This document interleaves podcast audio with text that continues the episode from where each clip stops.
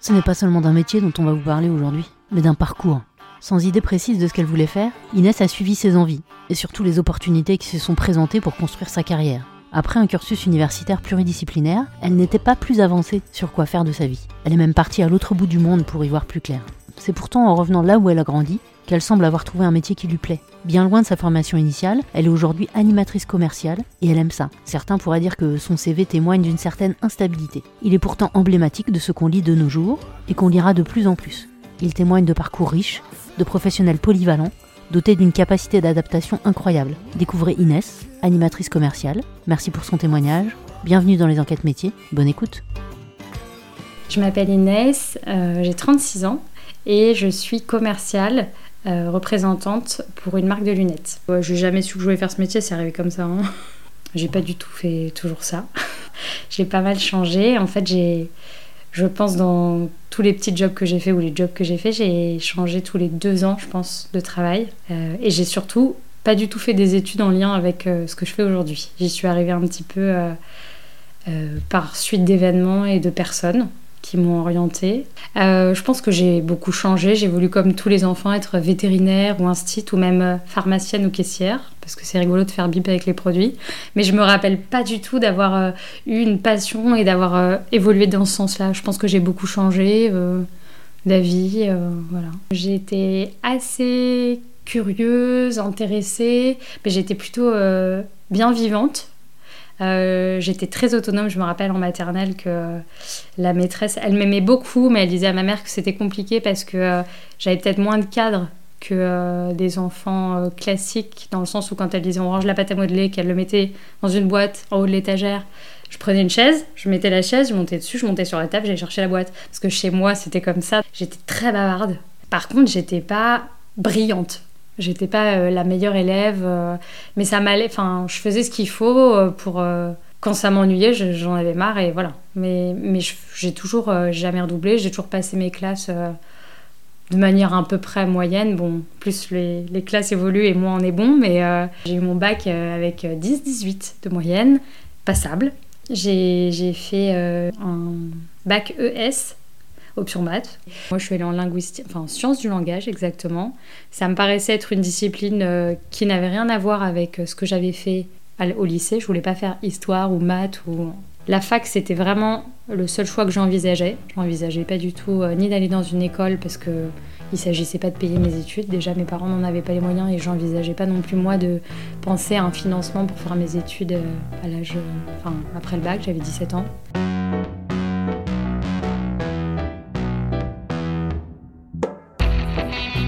J'avais fait comme vœu une euh, licence d'art plastique en premier choix et une licence de linguistique en deuxième choix. Avec les résultats, j'obtiens une place à la Sorbonne, à Paris 1, euh, en première année d'art plastique. Comme j'avais deux choix et je savais pas quoi choisir, je me suis dit non, en fait c'était l'autre que je voulais. J'ai fait des démarches euh, auprès du rectorat avec des lettres à l'appui, etc. pour changer et pour aller en linguistique. Donc j'arrive en linguistique avec euh, deux mois de retard puisque le temps que les démarches se fassent pour changer mon orientation. Et je me rends compte qu'on a 14 heures de cours par semaine. Donc j'ai deux jours et demi de cours par semaine alors qu'au lycée euh, c'était j'avais un planning ultra chargé. Et ça, ça m'a horriblement déprimée. Alors je faisais du babysitting mais ça ne m'occupait pas énormément. Donc... Euh, au milieu de l'année, je me suis dit, je peux pas rester comme ça à faire ces études-là, enfin que ça. Donc j'ai décidé de demander une, admission en première année d'art plastique l'année d'après. Donc j'ai fait ces deux euh, ces licences euh, conjointement. J'ai réussi à obtenir euh, ma licence, mon L2 d'art plastique, mon L3 de linguistique. Et après je me suis dit stop, je vais arrêter les deux. Et je reste en art plastique. Et je continue en master. Sciences du langage, j'avais choisi cette orientation-là aussi en pensant peut-être un jour être professeur des écoles. Mais à cet âge-là, je me disais, je me sens incapable d'être devant une classe, d'être avec des parents à des réunions. Et je me sentais pas adulte en fait. Je me sentais pas capable de, d'occuper un poste de prof. Euh, avec des enfants en primaire ou bref, je, me sentais, je me sentais trop jeune, j'avais envie de faire autre chose avant. Euh, j'ai arrêté, j'ai fait encore un an de, un M1 d'art plastique. À la fin de ce M1, je me suis dit, bon, faut arrêter de déconner, maintenant il faut trouver une orientation, parce qu'à un moment, il faut rentrer dans le milieu professionnel. Et là, euh, qu'est-ce qu'on va faire de tout ça, quoi? J'avais 22 ans. Je, ne savais pas trop pourquoi j'avais choisi art plastique, parce que sûrement j'en avais fait toute ma vie et que c'était un milieu qui que je connaissais. Déjà, je me sentais pas du tout euh, douée pour ça. Et j'ai fait euh, des concours des dossiers pour entrer dans des grandes écoles de renommée publique qui valorisent les qualités euh, artistiques des gens. Peut-être parce que j'avais besoin de reconnaissance. Pour intégrer une école d'architecture et, des écoles aussi de, pour faire de la photo. Euh, j'ai été sélectionnée pour les écoles de photo à Arles. Et en allant à l'oral, quand je suis arrivée à Arles, je me suis dit oh je veux pas du tout vivre ici, je peux pas partir loin de mes amis, de ma famille, je me sens pas prête, est-ce que j'ai vraiment envie de faire ça, tout ça? Donc euh, l'oral, ça s'est très mal passé, enfin c'est pas que c'est mal passé, mais c'était une catastrophe, j'avais pas du tout l'air motivée, j'ai bien sûr pas été prise. J'ai été sélectionnée aux Arts Déco en validation en deuxième année. J'ai passé l'oral et je n'ai pas eu l'oral non plus. Là, je pense que je me suis dit en fait, je suis en train de imposteur. Je suis en train de. Je vaux pas le coup. Et, euh, et en plus, surtout, c'était un cursus de photo et vidéo et je faisais pas du tout de vidéo. Euh, pour les écoles d'archi, j'avais postulé dans pas mal d'écoles. J'ai été prise dans deux écoles et j'ai intégré Paris-Malaquais l'année d'après. Donc sur dossier, en validation d'acquis, je suis arrivée en L2 d'architecture. J'y suis restée six mois parce que en arrivant, euh, j'arrivais avec des élèves qui avaient 18 ans, qui sortaient du bac. Moi, j'en avais 23. Ils étaient ultra passionnés par l'architecture. Je sentais un décalage entre moi et eux. Et surtout, je me suis dit, en fait, ce que je suis en train de faire là dans ma deuxième année, euh, j'en ai encore quatre derrière. Et quatre comme ça, ça va être dur. Donc je me suis dit, en fait, ça vaut pas le coup de souffrir encore quatre ans.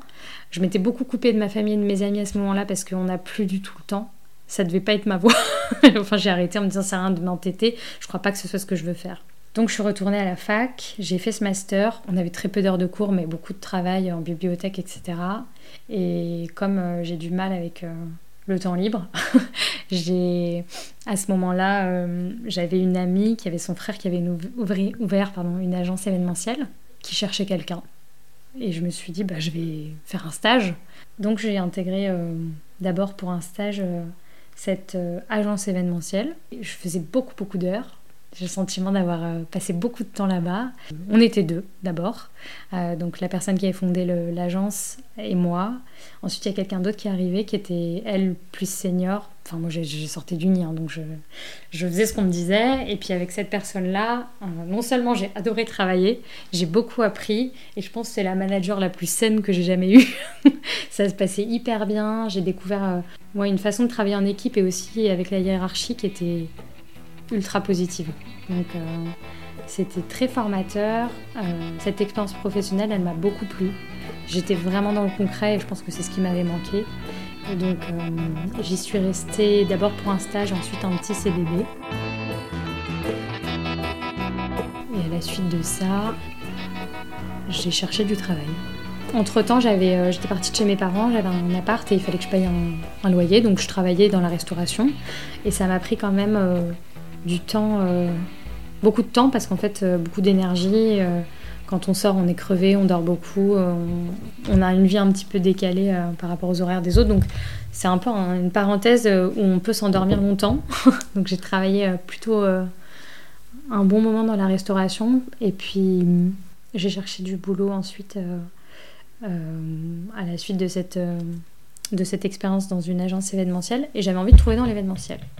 Donc j'ai cherché, j'ai postulé, j'ai eu des entretiens. Je me rappelle surtout euh, de deux entretiens, dont un où la personne m'avait tout de suite dit que il fallait surtout pas que je compte mes heures, que je sois disponible le soir et le week-end, et que, et que les amplitudes horaires c'était plutôt 8h, 19h30. Et surtout, il voulait me payer, je crois, le SMIC à l'époque. J'ai fui tout de suite. J'ai pas trouvé euh, d'agence qui m'a recruté. J'ai quand même passé pas mal d'entretiens.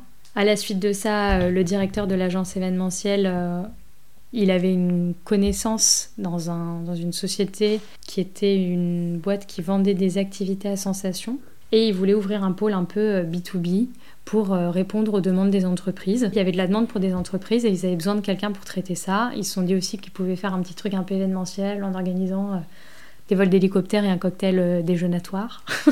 et ils se sont dit, quelqu'un qui a un profil avec un aspect un peu événementiel, ça peut être chouette. Lui m'avait recommandé euh, auprès de cette, euh, de cette euh, connaissance qu'il avait pour intégrer et développer ce poste. C'était un poste qui n'existait pas avant, donc il y avait tout à faire. Du coup, j'ai intégré cette boîte pendant un an et demi. Bah, J'étais commercial sédentaire, voilà, je vendais des activités.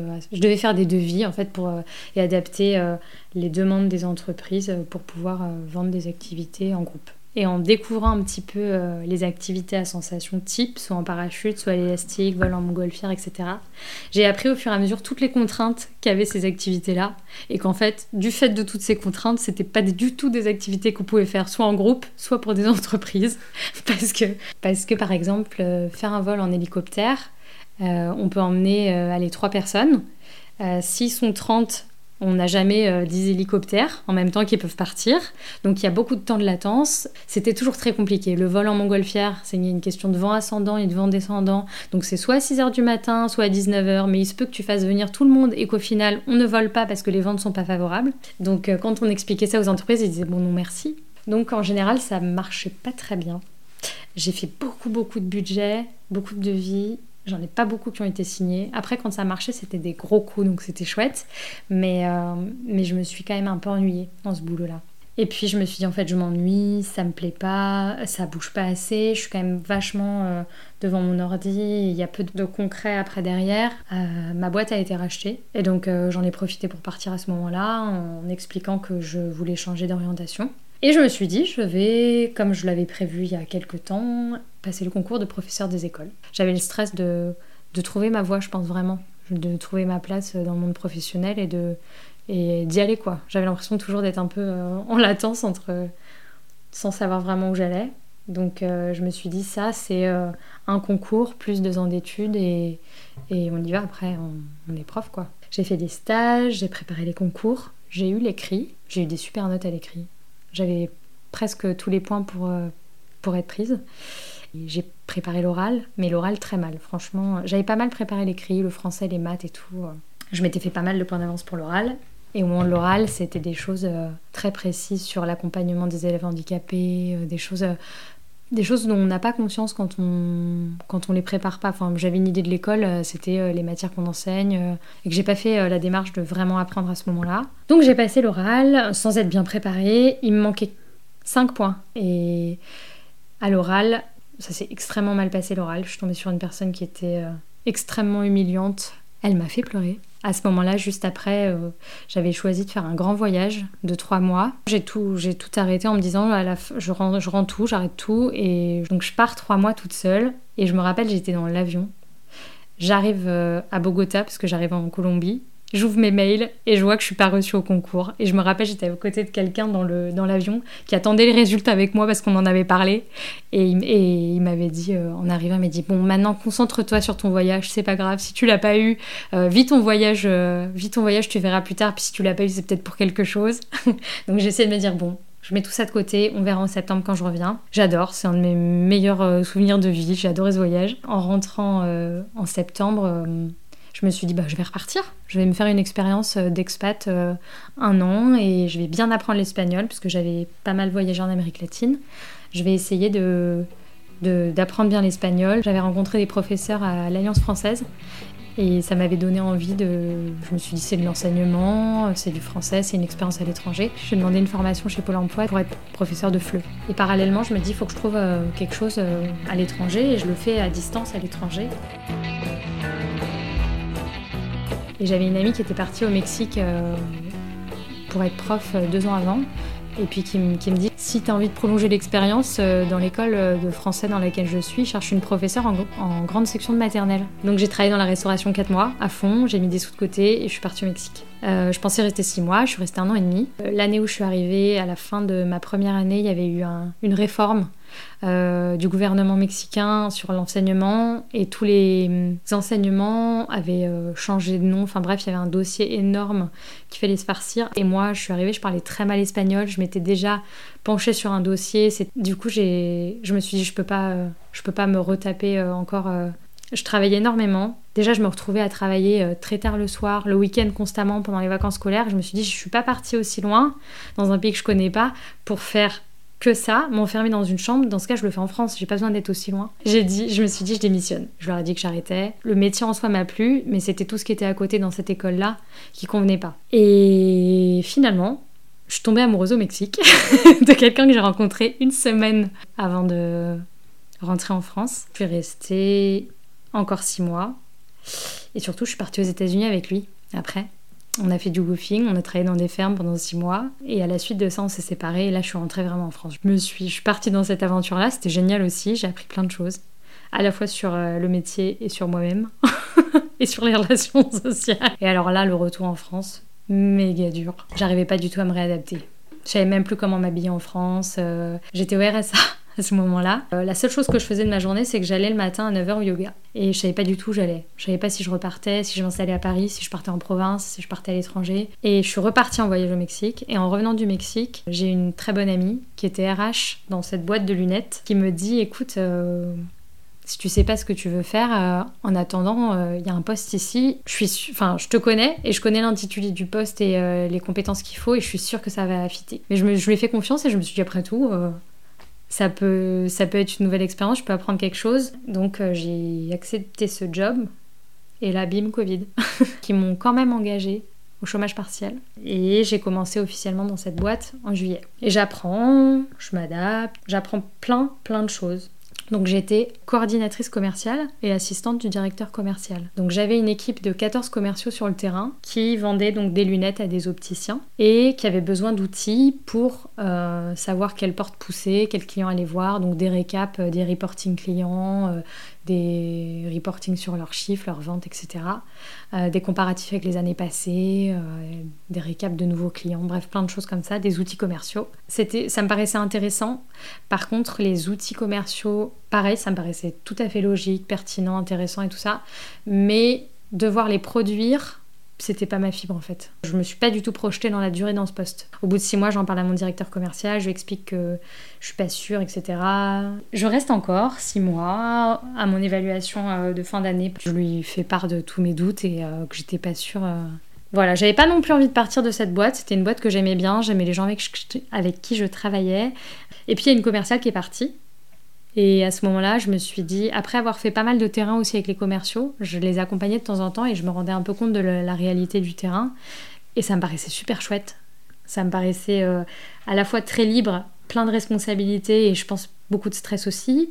Mais euh, il y avait une dimension que j'avais pas du tout dans mon poste qui était justement d'avoir. Euh, on te donne un secteur, on te donne un fichier client, on te dit il faut que tu le. Tu agrandisses ton, ton réseau, il y a tant de pièces à faire par an et il faut que tu fasses plus. Et après, tout le reste, ça t'appartient. Donc, tu mets en place euh, des stratégies, tout ce qui est prospection, tout ce qui est euh, démarchage client, suivi, etc. Avec beaucoup de liberté aussi parce que euh, parce qu'on organise un peu notre planning comme on veut que, euh, que parfois on a des journées très très chargées, qu'on conduit beaucoup parce qu'on est en voiture toute la journée. On peut faire des très très grosses journées, le lendemain euh, ne pas avoir de rendez-vous client mais faire de la prospection et c'est pas grave. voilà, de s'organiser un petit peu comme on le voulait tant qu'on était productif et efficace quoi. De toute façon on est suivi, hein, donc Euh, chaque euh, semaine, on a, on a des comptes rendus chiffres, euh, on a des réunions par téléphone aussi pour prendre un peu le pouls sur comment ça se passe dans chaque secteur, chaque région, je veux dire.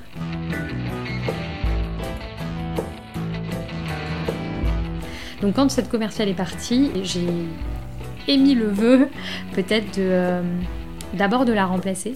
J'en parle à mon directeur commercial.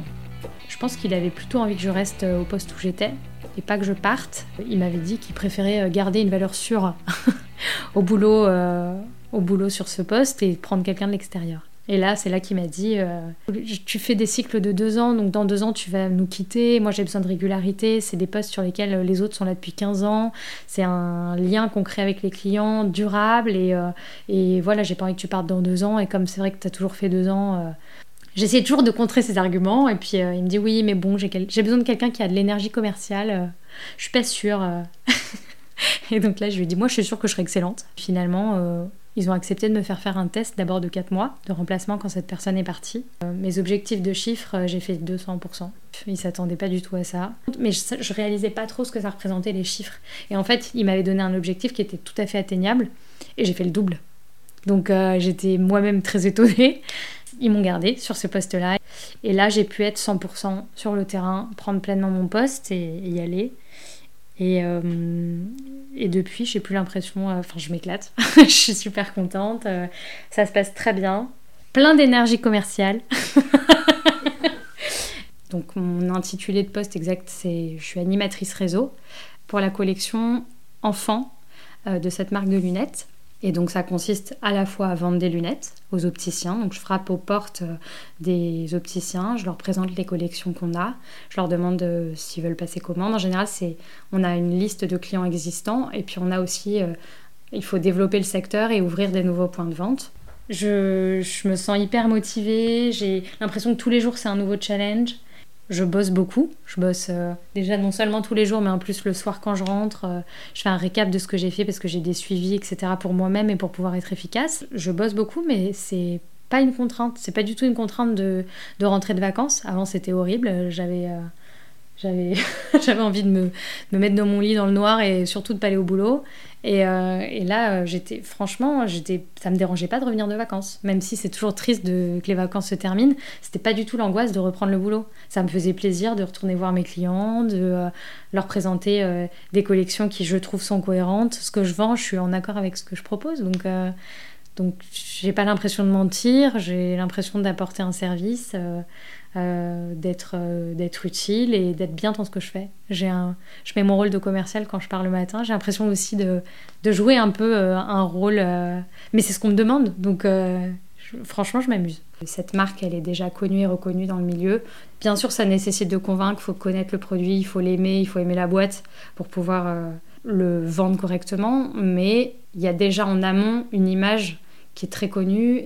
Je me sens pas comme si je devais vendre des compas à des boulangers ou c'est une marque qui est respectée, qui est bien ancrée, qui est connue. C'est une maison qui est française, qui est familiale, qui est indépendante, donc qui véhicule aussi des valeurs pour lesquelles les gens sont sensibles aujourd'hui. Donc euh, c'est pas un produit. Euh, pour le coup, je défends pas forcément les produits pour lesquels j'ai travaillé avant, mais celui-ci, j'ai vraiment conscience que c'est quelque chose de qui est juste, ouais, éthique, juste. Je pense que les gens payent pour quelque chose de correct. Une journée, c'est euh, le lundi, c'est le jour où on est euh, à la maison et où on prépare toute notre semaine. Donc on va euh, regarder nos outils, donc nos suivis clients, et voir quels clients on va aller voir, avec quels clients on a rendez-vous et quels clients on va juste aller visiter de manière spontanée, leur proposer des affiches, des posters, de la pub il y a à la fois des rendez-vous clients, où là on fait des ventes, et puis il y a toute une partie euh, animation de points de vente, toutes les affiches les... qu'on retrouve en, vitrine en fait. Ça peut être des stickers sur la vitrine, ça peut être derrière des posters, ça peut être des, des portants en carton.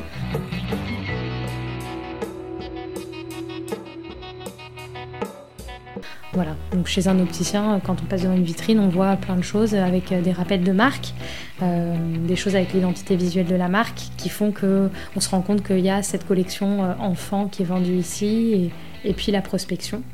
donc là, pareil, on a un mapping avec tout notre secteur, tous les opticiens qui sont clients, et tous les opticiens qui sont potentiellement des prospects. Ça nous permet de voir aussi où est-ce qu'il y a des trous entre guillemets dans le mapping, où est-ce qu'on n'a pas de clients et où est-ce que potentiellement on pourrait développer euh, euh, cette ville ou ce département, puisqu'on a plusieurs départements chacun à notre charge. Il y a aussi une partie où euh, on doit prendre des rendez-vous, donc parfois ça nécessite de faire du phoning, donc on appelle nos clients, on leur demande où ils en sont de leur stock, s'ils ont envie de voir les nouveautés, s'il y a besoin de faire un petit point euh, sur les modèles filles ou les modèles garçons, les âges qu'ils ont, s'ils ont plutôt euh, des modèles bébés ou des modèles 4-7 ans ou des, de l'ado, pour qu'ils aient une collection euh, complète et exhaustive et qu'ils puissent répondre à des demandes de tous les âges, filles ou garçons. Décrocher des rendez-vous, c'est aussi une partie du travail.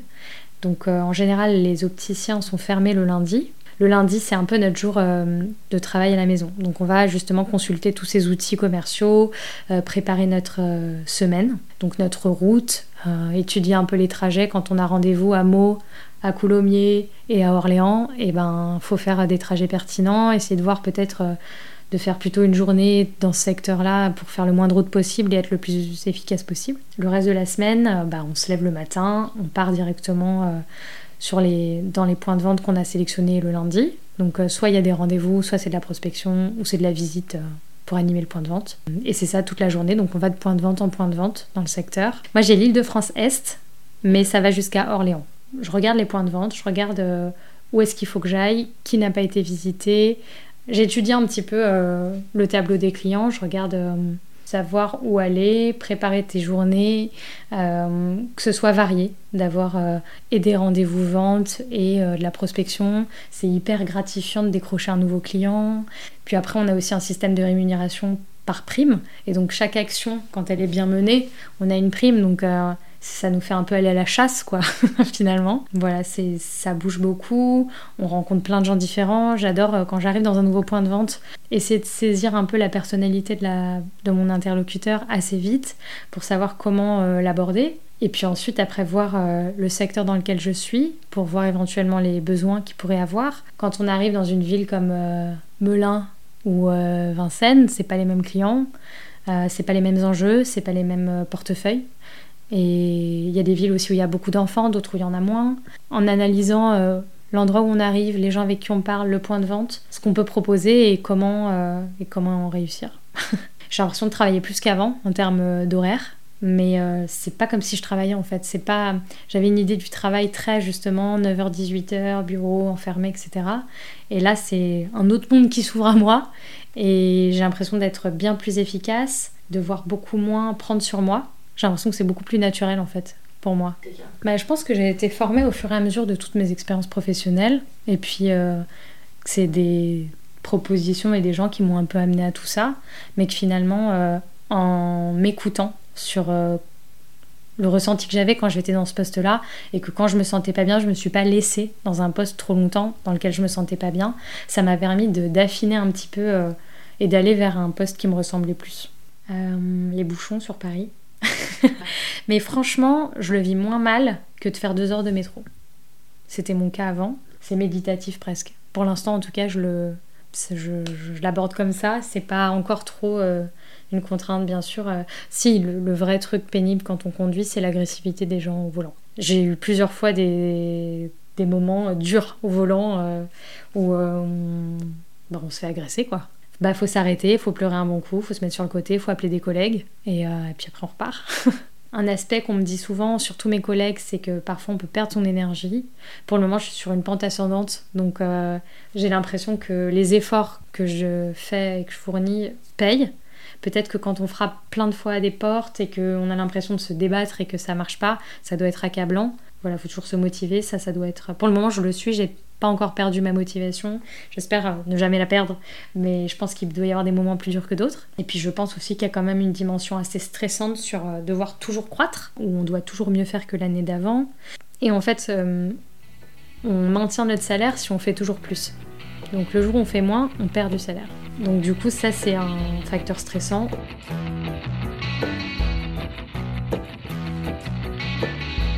Alors j'ai un fixe qui est de 1850 euros brut. Et après, j'ai une enveloppe de primes qui est à l'année de 12 000 euros brut, maximum. C'est si je remplis toutes les actions, euh, si j'arrive à cocher toutes les cases qu'on me demande sur l'année. Le système de primes, c'est euh, chaque année il change. Euh, cette année, par exemple, c'est on doit ouvrir des nouveaux points de vente, on doit faire une croissance sur le chiffre d'affaires global, et donc c'est par palier, plus égal à l'année précédente, on touche tant, plus 2%, on touche tant, etc. Et après, sur la prise de commande, en fait, selon la quantité vendue, euh, ça s'appelle le panier moyen, donc c'est à chaque commande combien de pièces va commander le client, et selon euh, le nombre de pièces, on gagne euh, tant. Si on fait 10 pièces, on gagne tant, si on fait 15 pièces, on gagne tant, si on fait 20 pièces, on gagne tant. Voilà, puis après il y a tout ce qui est prime qualitative, donc c'est l'animation en point de vente, donc placer des, je sais pas, des, des, vitrines, ça va nous rapporter tant, placer des, portants, des meubles, euh, voilà, des actions euh, diverses. Ça peut être euh, faire certaines ventes dans certains événements. on a plusieurs, plusieurs systèmes, plusieurs rémunérations. Il y a une évolution possible aussi. Pour le moment, je m'occupe de la collection enfant. Je sais que la collection adulte, c'est un autre système de rémunération. C'est à la commission sur les pièces qu'ils vendent.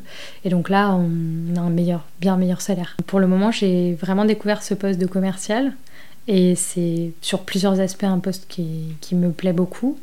Euh, pourquoi pas euh, travailler, euh, donc comme je le disais, soit pour la même collection, pour la collection adulte, enfin dans la même marque, soit pour une autre marque si un jour il y a une opportunité qui se présente et que, et que moi je me sens à l'étroit avec ma petite collection enfant.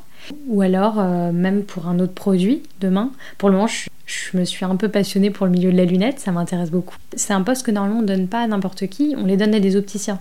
Moi, j'ai pas été opticienne et j'ai eu ce poste parce que j'ai fait deux ans euh, au siège et que j'ai appris euh, sur le terrain directement avec, euh, avec les commerciaux. J'ai tout appris dans la lunette, j'y connaissais rien, je porte même pas de lunettes. Pour le moment, je me plais là-dedans et j'ai l'impression d'avoir trouvé une bonne balance entre ce que je suis, ce que j'aime et ce poste.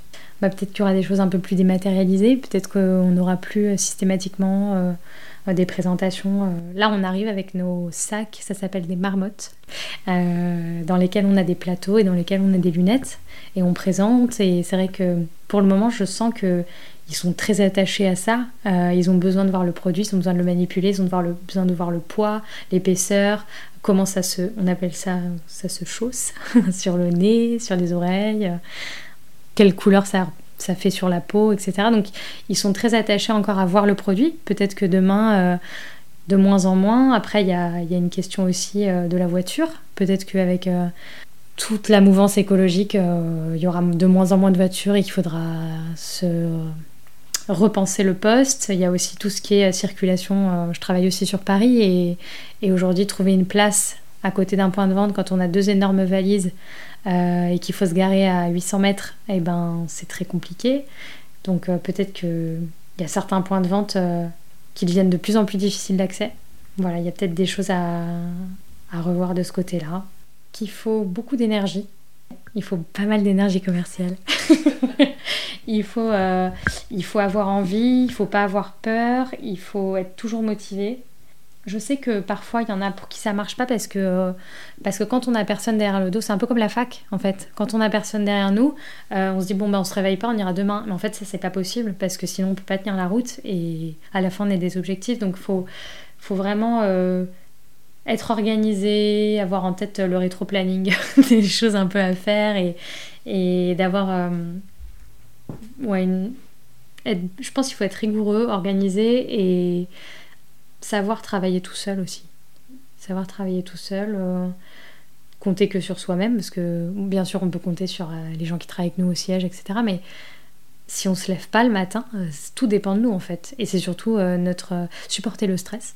Savoir s'adapter aux gens aussi, puisqu'en magasin on rencontre plein de gens différents. Parfois il y a des gens avec qui ça fit pas du tout dans, ça aurait pas fité dans la vie, mais faut savoir les prendre. c'est un métier où Vraiment, il faut qu'ils t'apprécient, sinon ça marche pas. Pas prendre les choses personnellement quand. Euh, parfois, euh, on arrive dans des points de vente et ils disent Ah non, mais ça va pas du tout, mais ça me plaît pas. Bah voilà, toi, t'as fait ton travail, t'as été venu, t'as montré, euh, t'as souri. tu peux, faire rien tu peux rien faire d'autre et ça arrive et on se prend une porte, mais il y a combien? 3500 opticiens sur mon secteur donc.